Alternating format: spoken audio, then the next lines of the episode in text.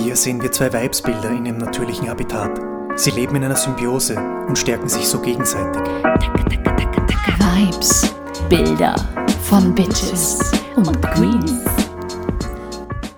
Hallo Queen. Hallo Queen. Man kommt jedes Mal irgendwie schon in bessere Stimmung. Hauptsache dieses Lied läuft. Ich weiß nicht, das ist irgendwie. Das heute war ein ver verhexter Tag. Ja, bei uns beiden, wenn man uns beide ein bisschen, so, ein bisschen schon so, oh Gott. sind beide so grantig heute. Das ist echt so wild. Auf die Technik, auf die Welt, auf die Ja. scheiß E-Scooter, die immer mitten am Gehsteig stehen. Alles ist heute ein bisschen schwierig. Ja, auf, auf meinen Hund war ich halt auch schon sehr grantig. Also, aber kaum kommt das Vibes-Bilder-Lied. Ja. Und kaum sitzt mir so eine wunderbare Frau gegenüber wie die Stefanie, und mir eine grandiose Frau wie die Vero. dann geht es einem schon gleich viel besser. Ja, hoffentlich geht es euch zu Hause auch gerade besser, wenn ihr uns hört. Genau, seid schon eingekuschelt in euren Winterdecken und in den Socken oder ihr seid gerade fleißig am Putzen oder was weiß ich, was man macht. Ich bin meistens in den Öffis unterwegs, wenn ich Podcast höre. Aber Ja, ja, ich bin oft entweder im Auto unterwegs oder auch zum Einschlafen höre ich keinen Podcast. Aber wir freuen uns darüber, wenn ihr uns schreibt, Was mal, ihr macht, genau, ja, wo während ihr ihr unseren seid. Podcast hört. Meine Schwester frühstückt immer, wenn sie uns hört, Oh, hat das sie ist auch gesagt. nett. Mahlzeit. Na, hallo, schöne Frau. Leute, die sich gerade zum ersten Mal einschalten, denken sich, hä? Wo Wer bin ich hier das? gelandet? Genau, du bist bei den Vibesbildern gelandet. Das ist ein Her Story Podcast. Mhm. Vibesbilder von Bitches and Queens. Richtig, werden hier alle zwei Wochen vorgestellt. Eine Woche stelle ich eine Bitch Queen vor, eine Woche stellt die Stefanie eine Bitch Queen vor. Und wir haben beide jeweils keine Ahnung, was auf uns zukommt, außer wir haben recherchiert. Also die, die recherchiert hat, weiß, was auf sie zukommt. Die, die nicht recherchiert hat, die wird überrascht mit einer tollen Frauenfigur aus der Geschichte. Und im zweiten Teil unterhalten wir uns dann über ein Thema, das von dieser Biografie inspiriert wurde. Genau, dieses Thema kann ähm, aber trotzdem heutig sein. Es ist meistens feministisch, politisch, relevant im weitesten Sinne, hoffen wir. Genau, das ist der Ablauf. Der steht uns jetzt auch wieder bevor. Richtig, richtig, genau, genau. So ist es. So ist es. Das waren jetzt übrigens alle unsere abzuarbeiteten Catchphrases, Catchphrases. die uns immer wieder passieren. Auch das werdet ihr merken. ja. Ähm, Dementsprechend passiert mir auch oft übrigens, bin ich draufgekommen. ja, ich habe auch noch nicht wieder irgendwas gemerkt, was ich voll oft sage und das habe ich wieder vergessen. Aber ihr werdet es merken. Oder eben auch nicht, weil ihr so vertieft in die Geschichte seid. So, und jetzt spannen wir euch nicht länger auf die Folter. Ja, jetzt geht's los. Ich lehne mich jetzt zurück und lausche an der Biografie, die die Vero vorbereitet hat für mich und ich habe keine Ahnung, um was es gehen wird. Vero, bist du bereit, loszulegen? Let's do it. Dann los. Mesdames et Messieurs, nun zum Porträt eines Frauenzimmers, einer Weibsperson, einer Everstochter. In meiner letzten Folge habe ich ein Versprechen gemacht, das ich heute einhalten soll, falls du dich erinnerst. Ja, Stefanie? ich weiß, ich weiß. Ja. Das Versprechen war, weg von Europa zu gehen. Sie werden wir alle herausfinden, ob ich eine Lügnerin bin und ob ich mich an meine Versprechen halte. Nein, ich halte es ein, ich halte es ein. Lügen, Vero, Lügen, Vero. Alter. Und zwar gehen wir raus aus Europa, auch ein paar Jahrhunderte zurück. Wir versetzen uns ins 13. Jahrhundert Uh, und überstrecken uns vielleicht sogar über mehrere Kontinente. Mhm. In das größte zusammenhängende Herrschaftsreich der Weltgeschichte. aha. China, Genau, also fast China mit ein, aber das mongolische das Reich. mongolische Reich. Oh, cool, ja. das 1206 bis 1368 existierte, hat und findet seinen Ursprung und Erfolg bei, von und mit Genghis Khan. Ding, ding, ist kein. Ein mongolischer Krieger, dessen Name uns sicher schon mal untergekommen ist. Das soll er so viele Kinder gehabt haben. Soll nicht nur, sondern hat auch viele Kinder gehabt. Der Begriff Mongolen bezeichnet die ursprünglichen Völker der Mongolei, eines Landes nördlich der heutigen Volksrepublik China, so wie du das vorhin schon richtig erraten hast. Trotz ihrer geringen Zahl spielten die Mongolen eine bedeutende Rolle in der Weltgeschichte. Auf dem Höhepunkt ihrer Macht beherrschten sie das Kaiserreich China, Korea, Khorasan, was heute äh, Afghanistan und Iran ist, Persien, Georgien, Armenien, Bulgarien, Ungarn, Russland sowie die dazwischenliegenden Länder. Großes Reich, riesig, Wahnsinn. Ja, das größte der Weltgeschichte. Zu dieser Zeit gab es innerhalb des Reichs tausende unterschiedliche Stämme, die sich gegenseitig bekriegten. Nie unter ein und derselben Regierung. Und Genghis Khan war der Erste, der das Reich zusammenführen wollte und dem das auch gelang. Er wollte die Weltherrschaft. Are you pondering what I'm pondering? Kennst du das noch? The Pinky and the Brain. Ja, richtig. ich habe es immer auf Deutsch gesehen als Kind. Ja, Brain, aber wie bekommt man die Spice Girls in eine Paella? Genau dasselbe wie jeden Abend, Pinky. Wir versuchen, die Weltherrschaft an uns zu reißen. Der Pinky und der Brain. Ja, Pinky und der Brain. Also Genghis Khan will die Weltherrschaft. und dem gelang das eben, dass er dieses riesige Reich zusammenführen konnte. Und das hat er eben dadurch erreicht, dass er seine Männer zu richtigen Kriegsmaschinen trainierte. Die Burschen lernten ab dem frühen Alter von zwei Jahren zu reiten und zu kämpfen. Oh mein Gott. Ich überlege gerade, ich habe einen Zweijährigen in der näheren Familie und ich kann mir den jetzt weder kämpfend noch reitend vorstellen. Ja, ist eigentlich arg, wenn du denkst, ein zweijähriges Kind auf ein Pferd draufzusetzen. Aber die Okay. wurden von klein auf darauf hin trainiert. Ja, dann waren sie dann noch richtige Kampfmaschinen, als sie dann im Erwachsenenalter waren. Sie erlernten chinesische Kampftechniken wie Kung Fu, aber auch traditionell mongolische Kampftechniken. So konnten die Krieger einen Stamm nach dem nächsten vereinnahmen, äh, Völker unterwerfen, Dörfer niederbrennen. Also er war ja nicht gerade der behutsamste, sagen wir so. einfach eingeritten. Einfach eingeritten, ja, das gehört jetzt auch zu mir und ähm, haben einfach alle bekämpfen können, weil es einfach die besten Krieger waren. Auch Mädchen wurde Reiten und vor allem der Umgang mit Pfeil und Bogen früh beigebracht. Die waren aber auch für alles zuständig, was jetzt nicht unbedingt Krieg beinhaltet. Also sie haben deswegen Pfeil und Bogen nutzen müssen, weil sie die Herden pflegen, den Haushalt, ähm, überhaupt alles managen, Kindererziehung, eh, den Alltag. Da braucht man auch Pfeil Ja. und Bogen bei der Kindererziehung. genau. Ja, also es hat nicht jede Frau kämpfen Räum dein gelernt. Zimmer auf. Es war jetzt nicht die Norm, aber Ja. es war jetzt auch nicht, was, die kann kämpfen, sondern es Mhm. ist, wurde Zeit der Geschichte zurück immer wieder von Frauen geschrieben, auch vom westlichen Eroberern, die die weibliche Kämpferinnen erwähnt haben Ah, ja, und sagen, ja. ja, sie haben diese mongolen Frauen auf den Pferden gesehen und die eben auch im Militär mitgerannt sind. Gab sie auch, ja. Ah ja, okay, cool. Obwohl die Mongolen als grausame Anführer bekannt waren, waren sie trotzdem auch innovativ. Es herrschte religiöse Freiheit, Diplomatie und der Handel wurde auch gefördert. Friedliche Zeiten wurden später von europäischen Männern als Pax Mongolica bezeichnet, in Anlehnung an den Pax Romana um die relativ stabilen sozialen, kulturellen und wirtschaftlichen Verhältnisse im Inneren des mongolischen Reiches zu beschreiben. Die Legende spricht davon, dass zu den Glanzzeiten des Reichs eine Jungfrau mit einem ganzen Topf voll Gold es geschafft hat, ähm, von einer Seite des Territoriums zum anderen zu kommen und da durchzugehen und durchzuqueren, ohne vergewaltigt zu werden oder irgendwelche Belästigungen irgendwelcher Art ähm, zu fürchten zu müssen Okay. oder überfallen zu werden. Die Tourismuswerbung damals. genau. Bei uns schaffst du es von A nach B ohne Vergewaltigung. Und dein Goldtöpfchen bleibt auch voll. Widerliche Weibsbilder. Genghis Khan an sich war sehr grausam, hat es dann irgendwie auf diese brutale Art und Weise geschafft, dieses riesige mongolische Reich aufzubauen. Genghis Khan ist übrigens auch für was anderes bekannt. Die Stefanie hat es vorhin schon erwähnt. Babys. Genau, und zwar, dass er genetisch die halbe Welt in Verwandtschaft stellt. Ja. Er hatte viele Kinder von vielen Frauen, ja. Auf Welt.de steht, äh, warum Genghis Khan 16 Millionen Nachkommen hat. Na, servus.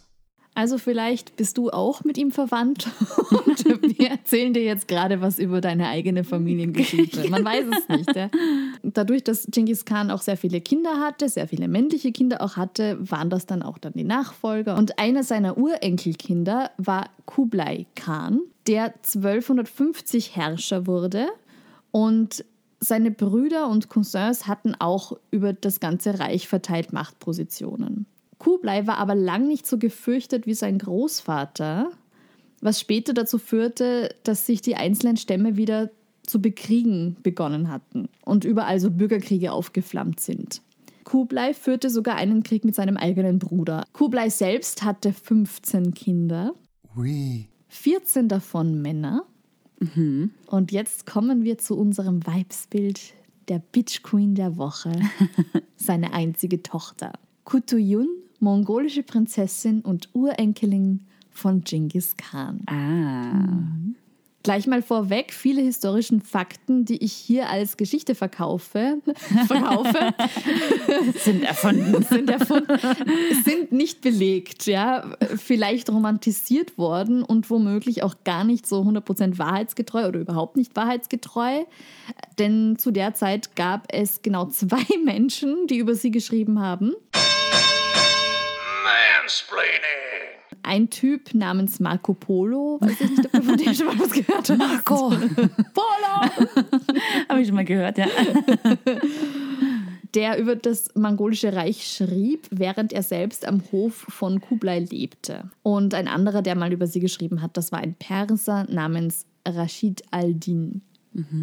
Aber fast alles geht auf Marco Polo zurück. Das heißt, westlicher Blick Ja. und westliche Wahrnehmung auf das Geschehen dieser Zeit. Kutuyun war auch bekannt als Aigane, Ayuru, Kotoi, Zagan oder Ayaruk. Und das bedeutet übersetzt Mondschein. Ist auch nett, ein Schön. Spitzname, den sie trug. Auch schöner Name, ja. Ja.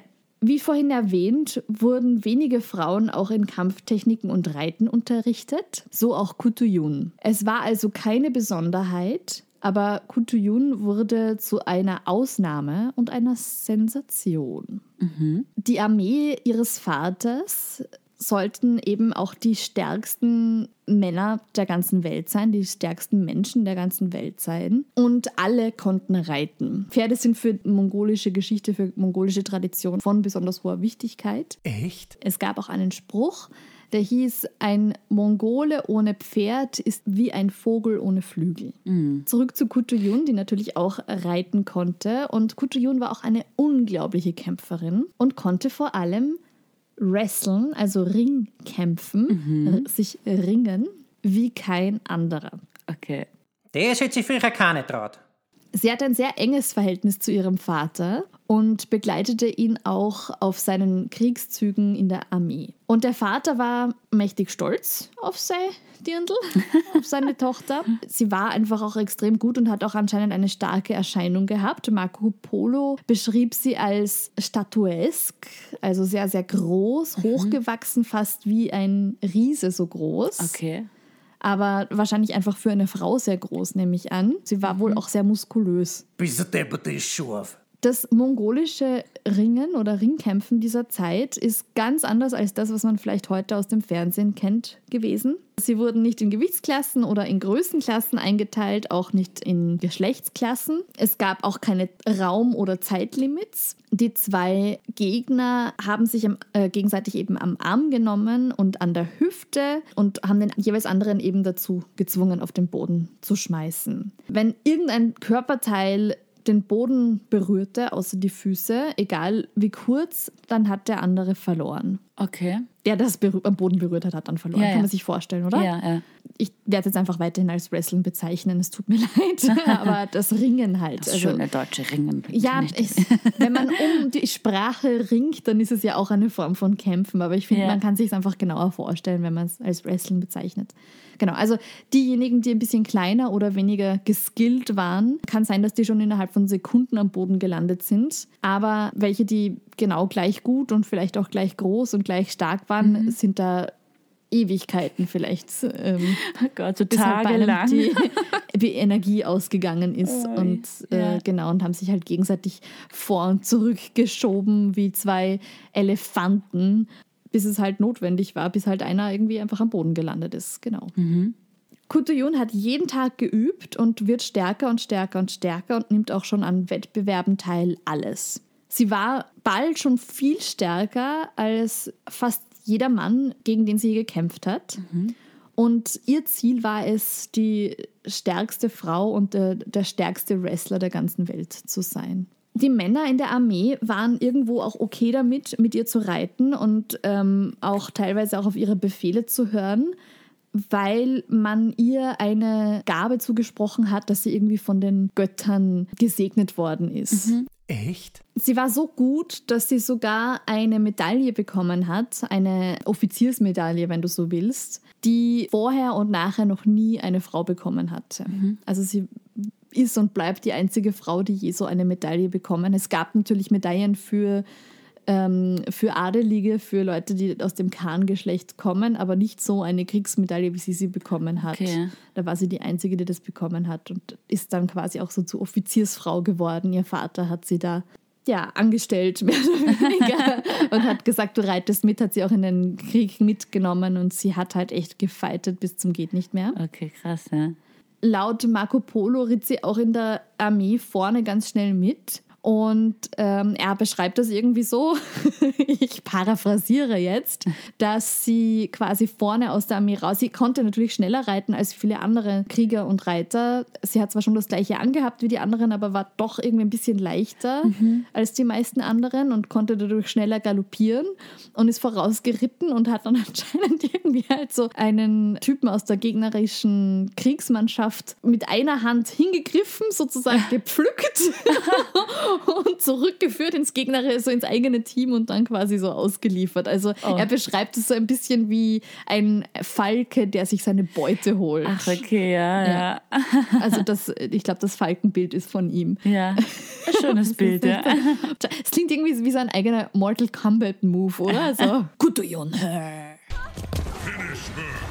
Also sie ist eine Wahnsinnsreiterin, sie ist respektiert, sie ist stärker und besser fast als alle Männer. Und jetzt wird Kutuyun aber älter und langsam auch geschlechtsreif oder hat ein gewisses Alter erreicht. Und Also bis jetzt war sie auch noch wirklich eigentlich Kind oder ihr wie? Teenager, Teenager, und so. ja. mhm. Also d- weiß man jetzt auch nur grob, wann sie geboren ist. Habe ich das Ja. Mhm. überhaupt erwähnt? Ja, schon, oder?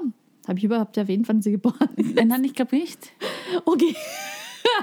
das ist auch das erste Mal passiert. Dass sich sowas nicht schämt. Sie ist um 1260 geboren. Aber jetzt ist sie eben auch schon eine junge Frau geworden und man darf nicht vergessen, sie ist auch eine Prinzessin. Was macht man mit einer geschlechtsreifen Prinzessin? Man verheiratet sie. Ja, genau.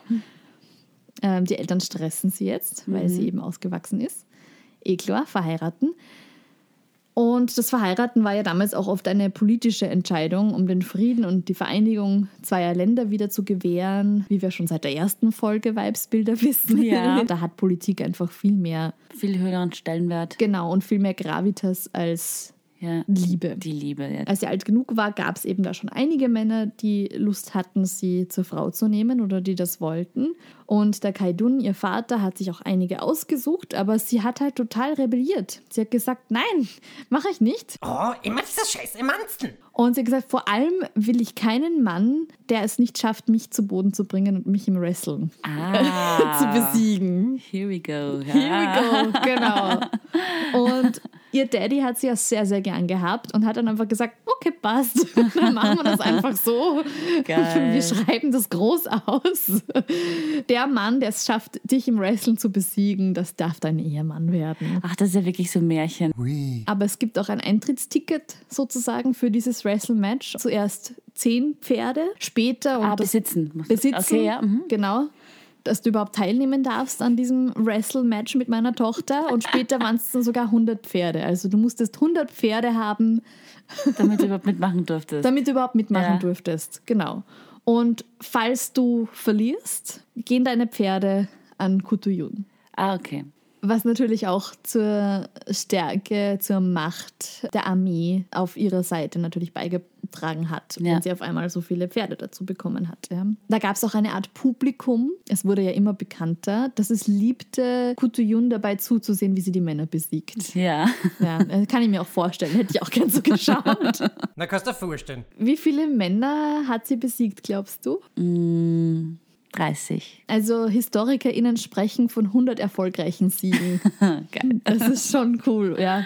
Und zwar liegt es daran, dass sie sagen, sie hatte 10.000 Pferde irgendwann einmal.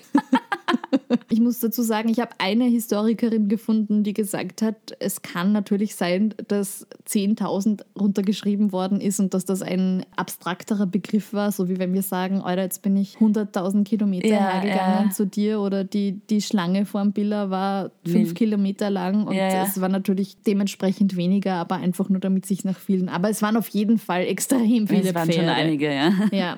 1280, wo Kutuyun um die 20 war, kam ein Mann daher, der sie auch besiegen wollte, der auch antreten wollte gegen sie. Ein Prinz. Ja, hallo, schöne Frau. Und der kam an und der hat beim Eintrittsticket gleich gesagt, ich gebe dir keine 100 als Angebot, ich biete dir gleich 1000 an. Okay. Der Marco Polo hat ihn beschrieben als recht jung und fesch und äh, hat eben auch die größte Menge an Publikum bisher angezogen dadurch, weil da waren alle so, oh Gott, der gibt gleich 1000 Pferde. Ja, ja, ja. Oh mein Gott, vielleicht mag der sie auch total und so, wer weiß, ja. und die Eltern von ihr waren auch schwer beeindruckt. Es war genau die Art Mann, die sich ihr Vater für seine Tochter vorgestellt hat. Und die haben halt so zu ihr gesagt, ah, Gutujun, magst du nicht absichtlich verlieren? Der wäre schon cool, komm, den könntest du heiraten. Jetzt haben wir ja, jetzt haben wir 10.000 Pferde, bitte. Was, was willst du noch? Ja. Und ich habe gedacht, an dieser Stelle führe ich unser Quiz wieder ein für dich. Naja, du brauchst dein hübsches Kopfball nicht anstrengen. Die Frauen, sie brauchen immer ein bisschen länger, bis sie es verstehen. Wie glaubst du, reagiert sie? A. Sie sagt, fix nicht, für kein Geld der Welt verliere ich mit Absicht. B. Mache ich, aber dafür werde ich dann direkt nach der Hochzeit zur nächsten Khan, zur Anführerin des Reichs gemacht. C. Das größte Glück der Erde liegt auf dem Rücken der Pferde. Wir brauchen aber noch viel mehr Pferde, um die ganze Welt zu erobern. Wenn er sein Angebot verdreifacht auf 3000 Pferde, dann mache ich's. Oder D. Nur wenn er sich um die Kinder und den Haushalt kümmert. Ich glaube A. Du glaubst A. Ja. Niemals wird sie sich verraten, würde sie ihre Werte verraten. Die Kriegerinnen-Ehre, sie kann da jetzt nicht sich dann von einem Mann unterwerfen lassen, absichtlich, nur damit sie einen Mann heiraten kann. Was würdest du machen? Ich, ich glaube nicht, dass ich so gut im Wrestling bin. Angenommen, du Ich bist. hätte gleich den ersten Trottel mit einem Pferd heiraten müssen. Angenommen, natürlich. Das wäre ein Match, in dem du gut wärst. Was weiß ich, im, im Hörbuch sprechen zum Beispiel. Ein Match im Hörbuch sprechen. Ich würde sagen, okay, ich mach's, aber dafür werde ich danach die berühmteste und einzige Hörbuchsprecherin der Welt. Also bis zu Beginn schon ganz richtig gelegen. Ich habe dich natürlich ein bisschen weggeführt von dann. Ja, es stimmt. Sie hat gesagt, fix nicht, für keinen Schatz, für kein Geld der Welt verliere ich mit Absicht. Das ist halt die Frage, hat sie es geschafft, ihn zu besiegen? Das ist, das, das ist die spannende Frage. Das ist ja. jetzt die spannende Frage. Also sie treten gegeneinander an. Sie schauen sich tief in die Augen. Los geht's. Uff, und es geht zu und und sie nimmt sich auch nicht zurück und er nimmt sich nicht zurück und er hat länger durchgehalten als bisher jeder andere Mann vor ihm. Die ganze Menge hält den Atem an. Wer schafft es, den anderen zu Boden zu bekommen? Und auf einmal, ratzfatz, zack. Auf einmal, Zack.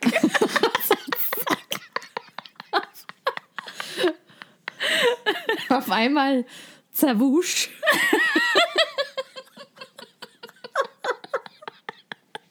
Was ist das heute für ein Tag? Zerwusch. Auf einmal, zerwusch, schmeißt sie ihn zu Boden und gewinnt. Ja, Meine Fresse, die war aber mutig. Nur das erste Mal bleibt die Menge stumm. Die sind richtig enttäuscht.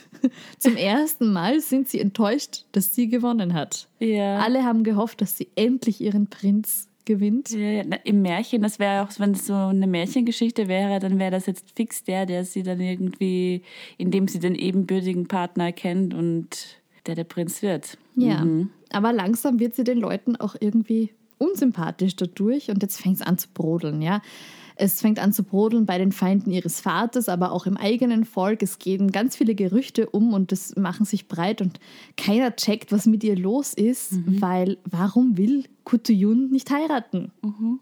Checkst du das? Warum will jemand jungfräulich bleiben oder nicht unter die Haube kommen? Warum will ich nicht heiraten? Vielleicht ist sie auch lesbisch und möchte einfach mit keinem Mann äh, intim werden müssen. Ja, nach heutiger Sicht könnte man vielleicht auch annehmen, haben auch viele Historikerinnen sich im Nachhinein gedacht, vielleicht war sie lesbisch, vielleicht war sie transgender, vielleicht war sie auch ganz einfach asexuell. Und wie gesagt, gab es ja äh, religiöse Freiheit im mongolischen Reich, aber Homosexualität war zu dieser Zeit auch sicherlich verpönt. Ja, mhm. Also es sind alles Möglichkeiten. So haben die Leute dieser Zeit aber nicht gedacht. Nein, das Logischste ist natürlich, sie muss ein inzestuöses Verhältnis zu ihrem Vater haben. also Klar, oder? Wenn du nicht heiraten willst, dann bist du natürlich geil schon auf deinen vergeben, Daddy. weil du Ja. schon vergeben bist an deinem Daddy, genau. Ja. Sie hat anscheinend auch sowas gesagt wie, ich will niemanden heiraten, ich will für immer bei meinem Vater bleiben, Mhm. weil sie eben ein sehr enges Verhältnis zu ihm hatte. Kann aber natürlich auch sein, dass das deswegen runtergeschrieben worden ist, gerade von den Leuten, die von Anfang an kein Fan von ihr waren und Mhm. die einfach die Gerüchte vergrößern wollten und die einfach einen schlechten Namen geben wollten. Und Marco Polo hat vielleicht auch einfach sehr viel Propaganda runtergeschrieben. Also Ja. auch vielleicht nicht immer so 100% wahrheitsgetreue Sachen. Der eine, der über sie geschrieben hat, der Perser, den ich vorhin kurz Ja. erwähnt habe, der Rashid al-Din, der hat behauptet, dass sie deswegen so viel gekämpft hat und deswegen immer die Stärkste war, weil sie in Wirklichkeit in wen ganz anderen verknallt war, wen anderen geliebt hat. Und zwar hat der geglaubt, sie ist in ihren Cousin verknallt. Es wäre auf jeden Fall eine verbotene Union gewesen und dass sie deswegen niemand anderen haben wollte. Ja, also das sind so die Gerüchte, die gebrodelt sind, aber es war einfach so abnormal und ging einfach so überhaupt nicht in den Kopf von anderen Menschen in dieser Zeit erstens unverheiratet bleiben zu wollen und es war auch absolut nicht normal, dass der Vater seiner Tochter erlaubt, ähm, sich selbst auszusuchen, Ja. wen sie heiratet und ihr erlaubt, unverheiratet zu bleiben. Und jetzt teilen sich auch meine Recherchequellen in zwei Richtungen. Die eine sagen, sie hat dann letztlich doch einfach irgendwen geheiratet, um den ganzen Stress ein Ende zu machen und um äh, diese ganzen Gerüchte einfach mal ausklingen zu lassen. Und was für ein Mann das war, da sind sie sich auch nicht einig. Ja. Ich habe eine Quelle gefunden, wo sie gesagt haben, ein Mann namens Abduku und dass der eventuell mal ein Auftragsmörder gewesen ist, der ihren Vater hätte umbringen sollen und äh, das nicht geschafft hat und dann ins Gefängnis geschmissen worden ist und dann hat er ihn, hat er sich aber so toll äh, benommen, dass er ihm verziehen hat und ihn dann quasi in, in, in sein Militär genommen hat und dann hat er sie dort kennengelernt und dann haben die zwei geheiratet, wenn es stimmt. Die andere Seite der Historikerinnen sagt, nein, die ist einfach ein Leben lang unverheiratet Ja. geblieben, weil eine royale Hochzeit wäre sicher auf irgendeine Art und Weise dokumentiert Ja, worden. Was wir wissen, ist, dass sie auf jeden Fall weiterhin im Hofe des Vaters beigesessen ist, dass sie ihn auch in mit militärischer, politischer Hinsicht beraten hat, dass sie dabei war und dass sie bei allen Kriegsvollzügen dabei war und sie wollte auch einfach der höchste Offizier sein.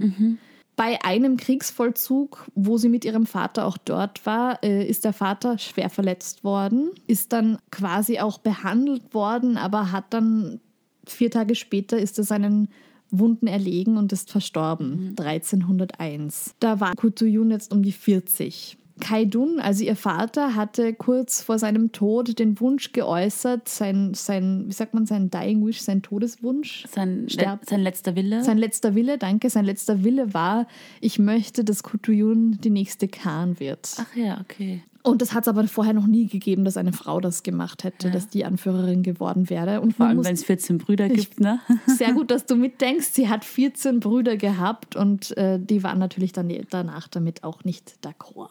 Ja. Sie hat aber anscheinend gesagt, das will ich gar nicht. Ich will nicht Anführerin sein. Ich, will, ich will einfach nur die Militärsanführerin sein. Ich will am Schlachtfeld bleiben. Das kann Ja. ich gut, da bin ich die Beste. Oh my god, she's gonna die! Viel weiß man von ihr nicht mehr.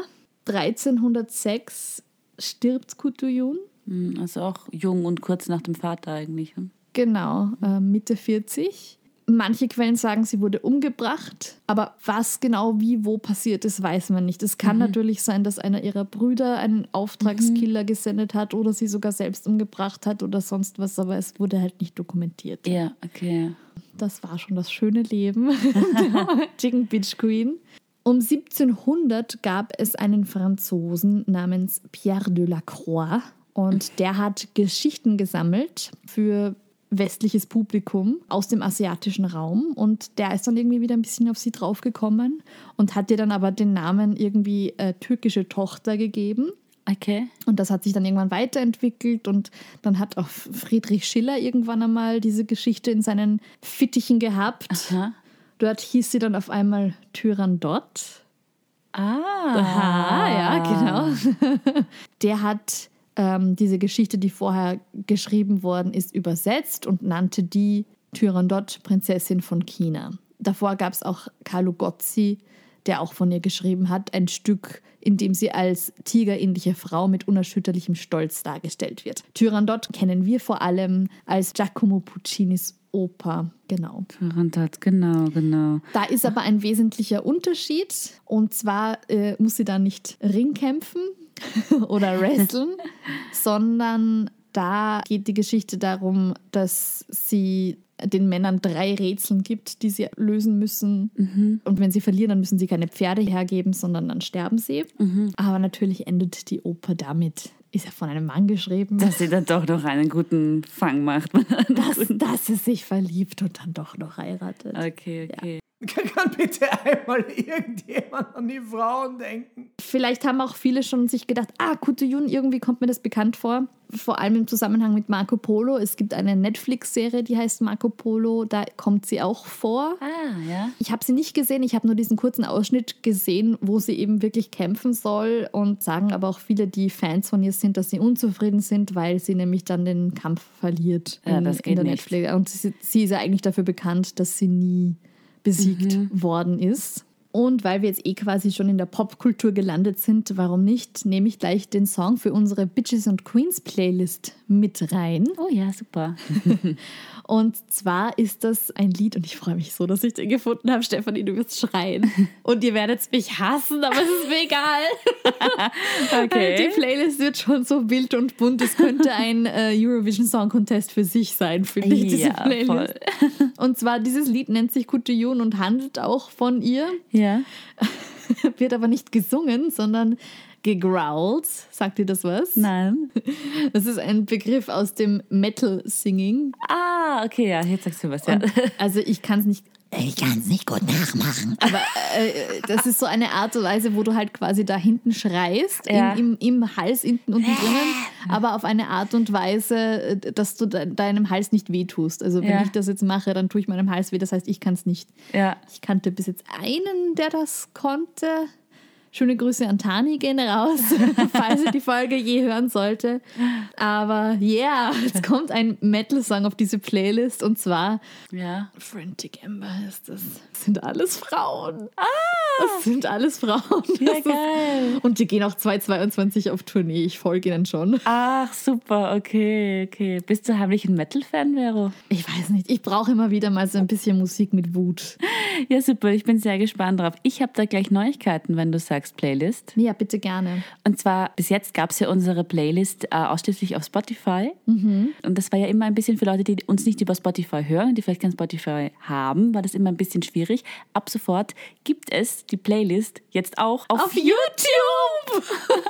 Also- Leute, wir sind auf YouTube. Ich, Ja. ich habe dich jetzt voll unterbrochen. Mach nichts, mach nichts, mach nichts. Ja, aber ich freue mich so. Die Stefanie hat mich damit überrascht, weil sie jetzt mittlerweile auch alle unsere Podcast-Folgen auf YouTube stellt. Das heißt, wenn ihr jemanden gerne unseren Podcast weiterempfehlen wollt und die aber sagen, ach, ich habe keinen, ich habe kein Spotify, ich habe keinen Apple Podcast, Apple, was die ganzen auch immer. Plattformen, die es da so gibt. Und ja. es ist mir so anstrengend, jetzt irgendwie extra auf eine andere Plattform zu gehen oder auf eine andere Webseite zu gehen, dann könnt ihr ihnen den Link direkt auf YouTube schicken. Ihr könnt es in eure Facebook-Pinwand posten, so ihr sowas noch haben solltet.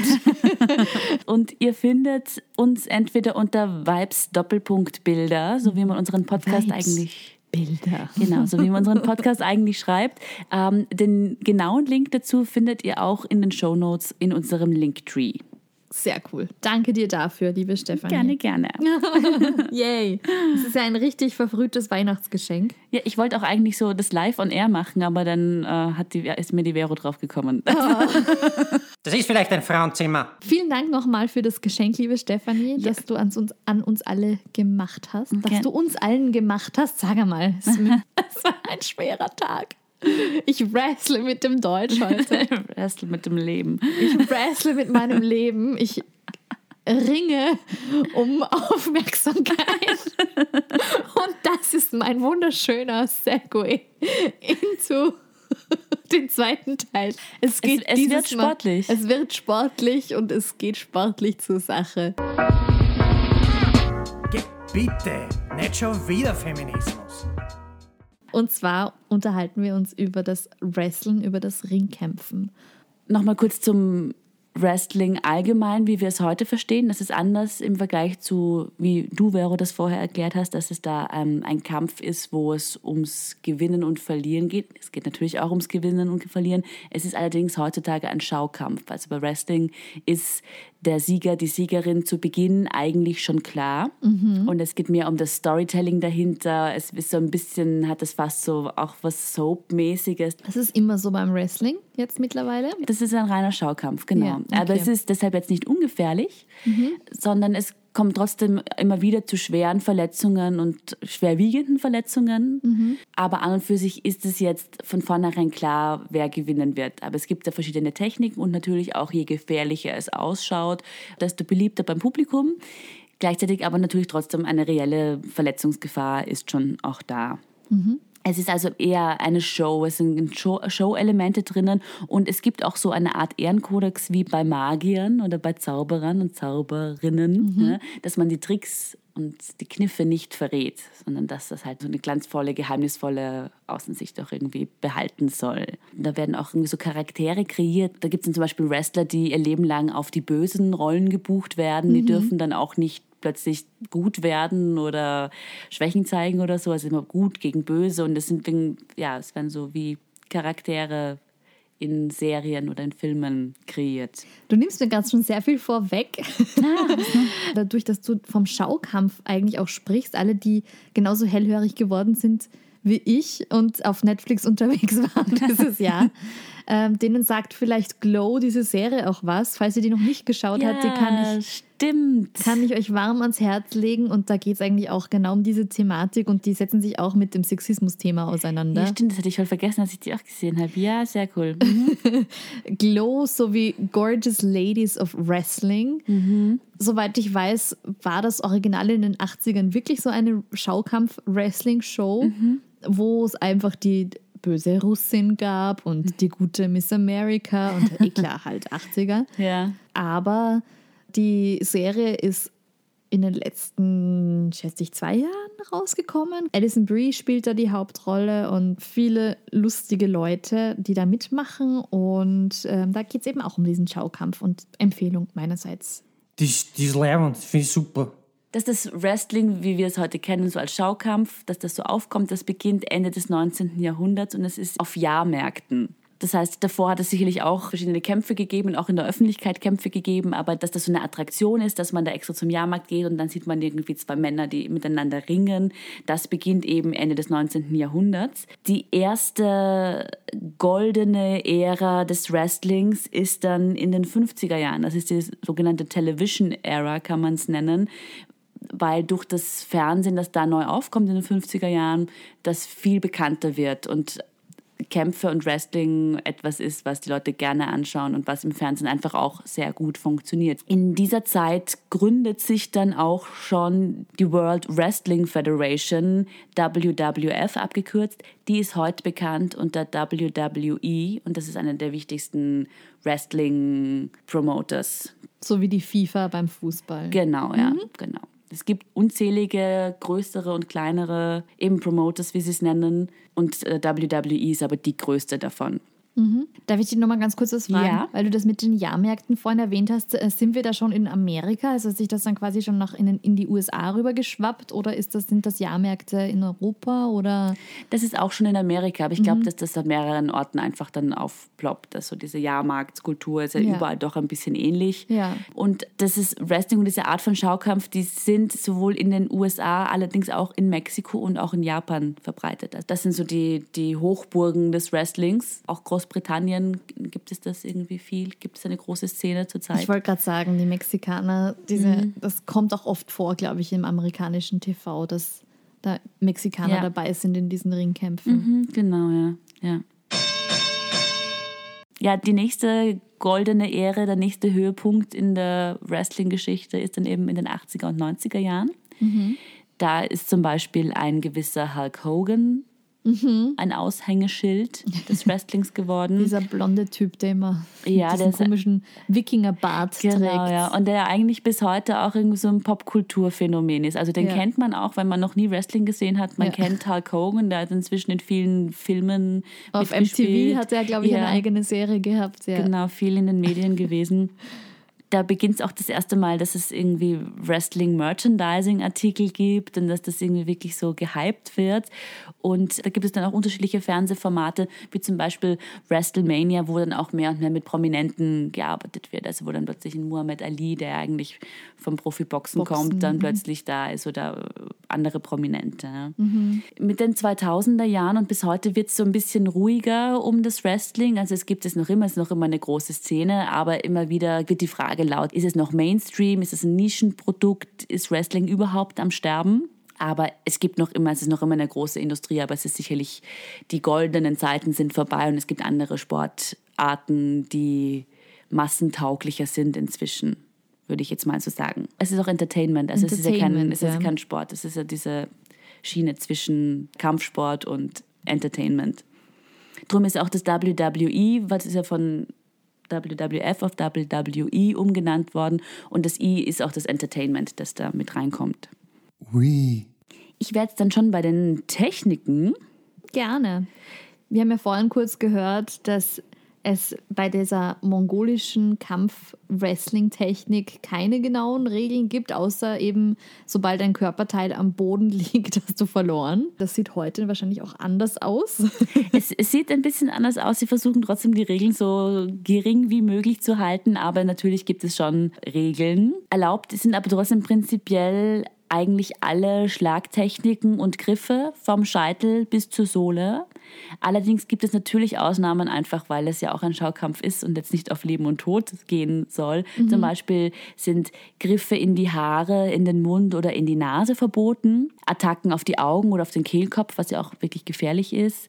Faustschläge auf den Kopf, Tiefschläge, Kratzen und Beißen, Bespucken, das sind alles Dinge, die sind verboten. Auch das Umbiegen einzelner Gliedmaßen. Und für Griffe gegen die Finger müssen. Okay, das hätte ich aber gern gemacht. Ja, ich weiß, dass du da wieder überhaupt keine, überhaupt keinen Genierer hast und keine natürliche Barriere. Und für Leute wie dich sind diese Regeln auch gemacht. Ah, verstehe.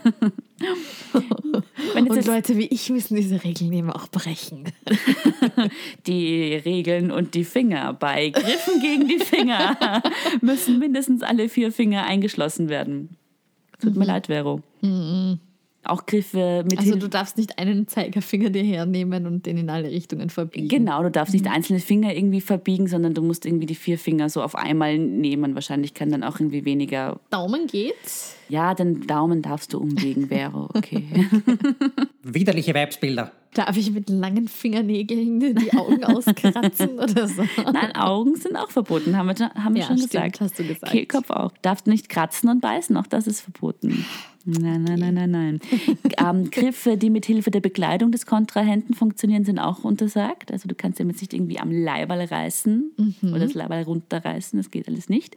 Und Eingriffe durch nicht mittelbar am Kampf beteiligte Personen und Schläge mit Gegenständen sind illegal. Ich bild mir aber ein, in diesen Schaukämpfen schon auch Requisiten gesehen zu haben. Ja, ich bilde mir das auch an, dass es das früher vielleicht mal gab mit so Sesseln, die dann über den Kopf zerbrechen oder so. Ja, so absichtliche Äh. Filmsessel, die sofort zerbrechen. Na, kannst du dir vorstellen. Im Unterschied zum Schaukampf Ringen gibt es natürlich auch das Freistilringen und das Freistilringen ist eine Variante des Ringens. Es ist eine äh, Ringsportdisziplin bei den Olympischen Spielen. Da gibt es auch verbotene Aktionen. Und zwar sind alle Aktionen verboten, die die Gesundheit der Ringer gefährden könnten. Also Ja. ähnlich wie beim Schaukampf. Aber weil wir jetzt quasi beim unter Anführungszeichen richtigen, echten Freistilringen gelandet sind, da äh, ist Schlagen, Treten, Würgen über denen der Gelenke, das Fassen einzelner Finger oder das Ziehen an den Haaren oder an den Geschlechtsteilen. Uh, das könnte wehtun. Das muss man aber auch ausschreiben. Das ist ja. Ja, da steht beim Wrestling steht das nicht dabei. Auch darf der Gegner nicht zwischen Augenbrauen und Mund gefasst werden. Untersagt ist ebenfalls das Sprechen auf der Matte. Also da darf nicht psychischer Terror betrieben Ja, werden. ja. Und das Schaukämpfen, glaube ich, lebt ein bisschen von der Sprache. Das, ja, ja, das lebt schon davon. Na, eben, Da müssen ja auch die unterschiedlichen Storylines und Konflikte ja auch so ausgetragen werden, dass das Publikum das auch mitbekommt. Da bleibt aber nichts der Fantasie überlassen. Ja, ich verliere jetzt nur noch ein paar wenige Worte zum Freistilringen. Kurz zusammengefasst ist es eben nicht die gespielte Technik, sondern eine echte Technik, wo es eben auch Regeln gibt und Griffe, Techniken, Disziplinen und so weiter und so fort. Das hat sich eben auch vor Jahren entwickelt. Dies also es hat ja den gleichen Ursprung, wenn du so willst. Im alten China gab es auch Ringerschulen, schon 708 vor Christus. Ja, da gibt es das Ringen äh, in den Olympischen Spielen der Antike. Also es hat einfach wirklich immer Publikum gegeben, wenn sich zwei Leute In die Goschen haben. in die Goschen hauen. Aber das eben unter Regeln zu stellen und da irgendwie fair zu machen, unter Anführungszeichen, das hat sich dann eben so nach und nach entwickelt. Und jetzt sind wir beim Freistilringen, das ist quasi die Disziplin, die es heute noch gibt. Aber wir sind ja auch ein feministischer Podcast und dementsprechend wollen wir natürlich auch die weibliche Seite ein bisschen näher betrachten. Und ich habe was Aktuelles zum Freistilringen gefunden von einem Artikel aus dem Jahr 2020. Da geht es wieder um die USA, wo das Freistilringen im Gegensatz zum Schaukampf mehr und mehr Zuwachs bekommt und wo die Leute mehr Fan davon werden und das eben weiterhin olympisch betreiben wollen. In diesem Artikel geht es um das Freiringen von Schülerinnen. Und da gibt es eben auch direkt an den Schulen diese Ringtechniken, dieses Wrestlen, wo man zuschauen kann. Und das wird natürlich alles fein getrennt nach Altersstufen und Gewichtsklassen, damit es möglichst fair zugeht. Das Prozedere schloss allerdings seit ewigen Zeiten eine ganz bestimmte Gruppe bewusst aus, und zwar waren das natürlich die jungen Mädels. Das hat sich dann kurz geändert. Es gab einige Veranstalter, die dann die Mädchen aus den 55 besten Schulen eingeladen hatten und ein separates Turnier veranstalten. Und dann hat sich natürlich ein amerikaweiter Boom wieder ähm, entwickelt. Die Leute erhofften sich Entfaltungsmöglichkeiten, eine Möglichkeit dadurch Geld zu verdienen und so weiter und so fort. Dann gab es halt dann eben diesen Effekt, diese Problematik, dass wenn deine Schule zu klein ist, um extra ein Turnier für Mädchen anzubieten und sich das Turnier quasi dazu zwingt, dass Mädchen auch gegen Jungen antreten müssen, gab es eben oft das Problem, dass eben einerseits das für die Mädels schwieriger wurde, weil sie einfach auch, weißt du, gerade als Teenager ist es ja sowieso immer schon ein bisschen komisch, wenn du Ja. deinen Körper gegen andere nutzen oder halt berühren und was Ja, auch immer ja, musst. ja, und wenn das halt das voll. andere Geschlecht ist, dann ist das vielleicht ein Problem. Und andererseits haben sich dann einfach auch ganz viele Burschen gewehrt und gesagt, nein, gegen Mädchen will ich nicht kämpfen. Wie damals die Mongolen. Damals die- Na, die wollten ja alle gegen sie kämpfen. Wollten Stimmt, ja. alle, genau. Sally Roberts, eine Wrestlerin, beschreibt dieses Problem so. Die Sportlerinnen sagen immer wieder, dass sie lieber gegen andere weibliche Athleten kämpfen. Es stärkt ihr Gefühl für ihren eigenen Körper. Man sorgt für so etwas wie Schwesternschaft. Und sie erleben so nicht denselben kulturellen und gesellschaftlichen Druck. Und diese Sally Roberts hat selbst eben als Teenager die Erfahrung gemacht, ähm, dass sie gegen Burschen antreten musste und weiß halt einfach, der Körper funktioniert anders. Ich habe das im Training schon erlebt, ähm, ich habe das eben auf der Matte erlebt. Das, es funktioniert einfach ein bisschen anders und es spürt sich anders an. Und als erwachsener Mensch damit umgehen zu müssen, ist nochmal was anderes. Aber es, mit heutiger Zeit und in der heutigen Sicht ist das einfach ein bisschen weird Ja. gerade als Teenager und heranwachsender Mensch. Dann hat sie eben die Aktion gebracht, die nennt sich Wrestle Like a Girl, also Ringen wie ein Mädchen. Und das ist eine Kampagne, die sie gegründet hat. Ich zitiere sie jetzt einfach mal kurz. Ringen für die Frauen begann ganz oben mit der Aufnahme ins olympische Programm. Inzwischen haben wir 20 Bundesstaaten, in denen Mädchen offiziell anerkannt ringen und in Turnieren auf staatlicher Ebene untereinander Meisterschaften austragen. Mit den Angeboten und Chancen ist die Zahl der Teilnehmerinnen gestiegen und das wird von den Entscheidungsträgern inzwischen in wachsendem Maße akzeptiert. Auch in Deutschland, ich weiß jetzt nicht, wie es in Österreich aussieht, tut sich was bei Mädchenringen inzwischen. In Berlin gab es das allererste Schoolgirls Team Cup, also einen Mannschaftsbewerb für den weiblichen Nachwuchs im Freistil Ringen. Kann bitte einmal irgendjemand an die Frauen denken? Ich habe jetzt noch was zu einem anderen Thema im Wrestling. Es geht auch um das Jahr 2020, wie bei dem, was Vero jetzt erzählt hat. Und es geht auch um die hauptsächlich weibliche Perspektive im Wrestling. Wir sind jetzt wieder beim Schaukampf, also bei dem Show Entertainment Wrestling, wie es im Fernsehen so bekannt ist. Ja. Und zwar gab es da vor einem Jahr, eben im Juni 2020, eine Twitter-Online-Hashtag-Movement-Bewegung, die den Hashtag Speaking Out mit sich gebracht hat. Und äh, das Speaking Out Movement, das ist vergleichbar mit der MeToo-Bewegung. Es ist in den sozialen Medien eine Welle losgegangen unter diesem Hashtag, wo Betroffene von sexuellen Übergriffen, von emotionaler Gewalt und physischer Gewalt berichten, die ihnen im Profi-Wrestling passiert sind. Genau, und zwar haben da sowohl Wrestlerinnen sich zum Wort gemeldet, auch Fans, auch Frauen, die da irgendwie im Umfeld waren. Es war auch in der LGBTQIA Wrestling Community, gab es auch Vorfälle, die unter diesem Hashtag gelaufen sind. Ja. War eben einige Jahre später als jetzt MeToo, eben erst vor einem Jahr, ist aber auch eine wahnsinnig große Welle gewesen. Und anscheinend gab es da wahnsinnig viele Betroffene und wahnsinnig viele Übergriffe. Wahrscheinlich, weil die Veranstalter vorrangig männlich waren, oder? Dass du halt. Es sind aber tatsächlich auch oft wirklich die Wrestler selber, die die Täter sind. Ja. Okay. Losgegangen ist das Ganze mit dem Fall des Wrestlers David Starr. Der wurde von seiner Ex-Freundin beschuldigt, dass er sexuell übergriffig bei ihr war. Er hat sich dann kurz darauf via Twitter dazu zu Wort gemeldet, hat quasi einen Entschuldigungstweet geschrieben, hat gesagt, er war nie sexuell übergriffig, aber er gibt zu, dass er ein scheiß Partner war und er möchte das auch angehen und Therapie und alles machen. Prinzipiell eine Reaktion die jetzt nicht ganz scheiße ist. Er hat allerdings diesen Tweet auch promoted, also bezahlt, dass der nochmal weitergeht, was auch das Ganze wieder ein bisschen komisch macht. Ja. Ja, ja. Any press is good press. So Any Richtung. Press is good press, genau. Und dadurch, dass er diesen Antwort-Tweet gepostet hat, dadurch ist diese ganze Welle über Plus gegangen. Und in den nächsten Tagen das angefangen, dass ganz viele Frauen und ganz viele Betroffene sich unter diesem Hashtag Speaking Out zu Wort gemeldet haben. Und seine Ex-Freundin war auch eine Wrestlerin. Ähm, das weiß ich jetzt auch gar nicht. Die ist auch gar nicht wirklich mit Namen erwähnt in den Quellen, die jetzt ich habe. Aber es war einfach ausschlaggebend, weil er in, eben in dieser Welt, in diesen Sphären unterwegs war und Ja, also wahrscheinlich er, viele Wrestlerinnen ihn kannten und sich gut vorstellen konnten, dass Ja, so also es ging dann auch diese ganze Welle ja nicht unbedingt ausschließlich gegen ihn. Er war nur der Stein des Anstoßes. Ja, und wahrscheinlich wäre ihre Anschuldigung sogar noch irgendwie untergegangen, wenn er als bekannter Wrestling-Star da nicht so breitenwirksam drauf geantwortet hätte. Und viele Betroffene haben dann einfach diesen Hashtag erfunden und benutzt, um über ihre eigenen Erfahrungen in der Wrestling-Welt zu berichten.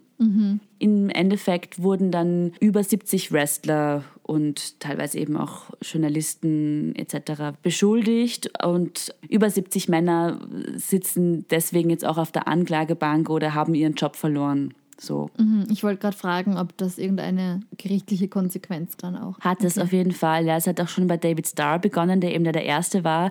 Der wurde sehr viele seiner Titel, die er gewonnen hat, enthoben und äh, die verschiedenen Promoters haben ihn dann auch gefeuert. Das hätte sich früher keine traut. Die Sachen, die ihnen vorgeworfen wurden, waren unter anderem aber nicht nur Harassment, also Belästigung, emotionale Manipulation, Racheporno, Oh. Vergewaltigung und äh, ganz oft geht es dabei auch um Minderjährige. Ei. Also jetzt keine Kinderkinder, aber äh, weiß ich nicht, 17-jährige Mädels, die da irgendwie eine Faszination dafür haben, die als Fans irgendwie dort sind, äh, die dieses Datum irgendwie cool fanden und das wurde halt einfach auch von einigen ausgenutzt. Viele Frauen und Wrestlerinnen, die sich da zu Wort gemeldet haben, haben auch wie bei MeToo sich die gleichen Vorwürfe auch gefallen lassen müssen zum Teil. Dieses Warum erst jetzt, warum meldet ihr euch jetzt, jetzt erst? Es gab auch eine reine Frauen- Promoting Agency, die dann auch gesagt haben, ja, wir haben das auch alle erlebt und es ist aber einfach diese Boys Protecting Boys Mentalität einfach sehr, sehr stark in diesem Wrestling-Business. Ja. Die WWE und auch viele andere Promoter haben dann aber eigentlich gut reagiert. Die haben eine Null-Toleranz-Politik an den Tag gelegt. Es haben eben wirklich viele ihre Titel verloren, wurden nicht mehr gebucht, haben ihre Anstellung verloren. Und es gab eigentlich auch eine relativ große Solidarität mit den Frauen, die an die Öffentlichkeit gingen. Es ist ja inzwischen über ein Jahr her und inzwischen wird schon auch Kritik laut, dass diese Zeichen, die am Anfang gesetzt wurden, nämlich wir machen eine Null-Toleranz-Politik, dass die auch nicht ganz so durchgezogen wurde, beziehungsweise dass auch oft die entbehrlicheren, unbekannteren Wrestler, die da accused wurden, dann ihren Job verloren haben. Aber die Stars, die gerade aufgebaut wurden oder die gerade so am Starten waren oder die schon berühmt waren, von denen, wo dann auch mehr Geld da irgendwie mit Mitspielt, drin ja. mitspielt, da hat man sich dann auch wieder nicht so leicht getrennt von diesen. Ja.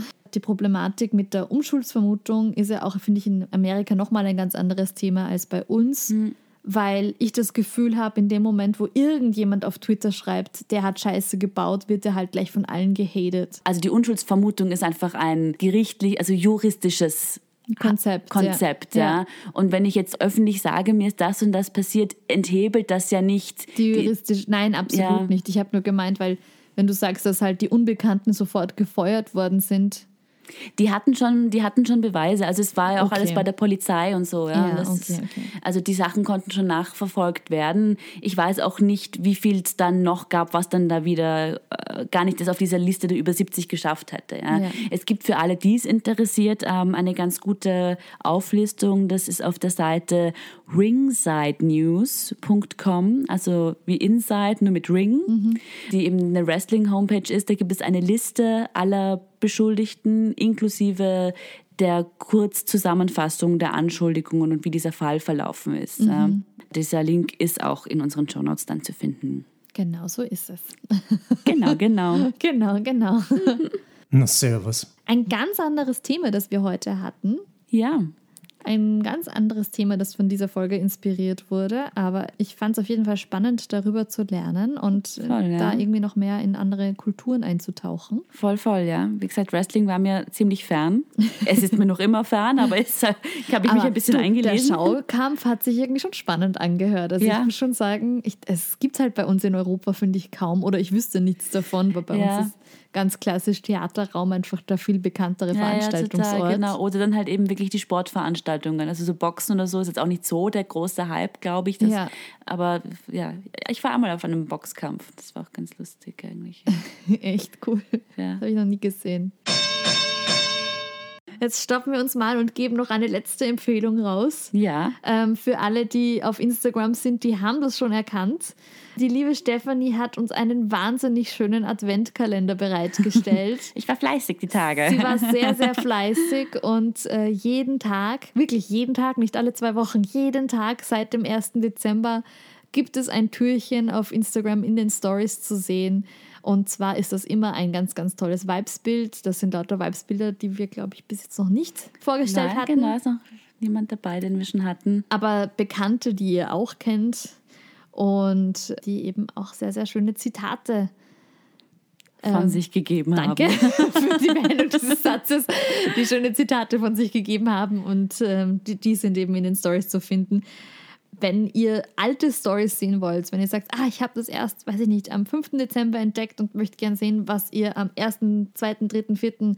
Dezember in den Adventkalender-Türchen drinnen hattet, dann klickt einfach auf die Highlights Da haben wir eben einerseits die Bitches und Queens Playlist drauf und andererseits den neuen Adventkalender.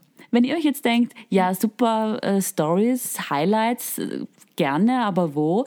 Vibesbilder.podcast heißt unser Instagram-Account. Ganz richtig. Folgt uns, abonniert uns, schreibt uns Kommentare, schickt uns gerne DMs, liked unsere Bilder, unsere Beiträge, schaut euch durch, was für Folgen wir schon geschafft haben jetzt. ja. In der kurzen Zeit, wo es uns gibt. Sucht euch den neuen YouTube-Channel raus, Vibes Doppelpunkt Bilder. Ja, folgt uns auf der Plattform, auf der ihr uns hört. Egal welche das ist, lasst Sternchen, Herzchen, Likes da. Und wenn ihr uns privat anschreiben möchtet, also zum Thema Podcast natürlich. Ich meine, ihr könnt uns auch ganz was anderes schreiben, aber Kochrezepte. warum nicht? Kekse backen und so. Dann könnt ihr uns entweder, wenn das für an uns beide gerichtet ist, eine Mail schreiben an info at vibesbilder-podcast.com. Wenn ihr an mich schreiben wollt, weil ihr eine Idee bekommen habt für ein anderes Vibes. Übrigens, ich habe schon ein paar Ideen bekommen. Sie kommen noch dran. Vielen, vielen Dank für die Vorschläge. Aha, Aha. aha, okay. Und wenn ihr weiterhin Ideen habt, die an mich gehen, dann wäre das vero at vibesbilder-podcast.com. Und das gleiche inklusive der Kochrezepte. die Backrezepte könnt ihr an die Vero schicken, aber die Kochrezepte Ich bitte zu mag es nicht, wenn die Vero eine Biografie vorstellt. Ich will es lieber von der Stefanie hören. Ja, genau, ja. Dann schickt ihr ihr eine Nachricht. Weil ihr euch denkt, ich möchte nämlich hören, wie die Vero überrascht klingt und was sie dazu sagen wird. Dann könnt ihr mir die Nachricht schicken an stephanie at vibesbilder-podcast.com. Stephanie wie immer und noch immer mit, F. cool. Ich glaube, wir haben es geschafft. Ich glaube auch, wir haben es geschafft. Wir hören uns in zwei Wochen wieder. Ja, wir hören uns noch ein allerletztes Mal vor Weihnachten. Da wird sicher auch irgendwie ein kleines Special geben. Und bis dahin, backt was Schönes, wenn ihr Lust habt. Ja. Oder schreit irgendwas raus in die Welt und hört euch Metal an, wenn euch das mehr zu sagt. Genau. Weil euch der ganze Weihnachtskonsum so am Arsch geht. Trinkt viel Punsch, das ist auch immer gut. So ihr keine Alkoholiker oder minderjährig seid. Es gibt doch Kinderpunsch. Auch Kinder, Kinderpunsch ist sehr gut. Das stimmt, ja, hast du recht. Ihr lieben Bitches und Queens da draußen. Lasst es euch gut gehen. One, two, three, jump! Thank you.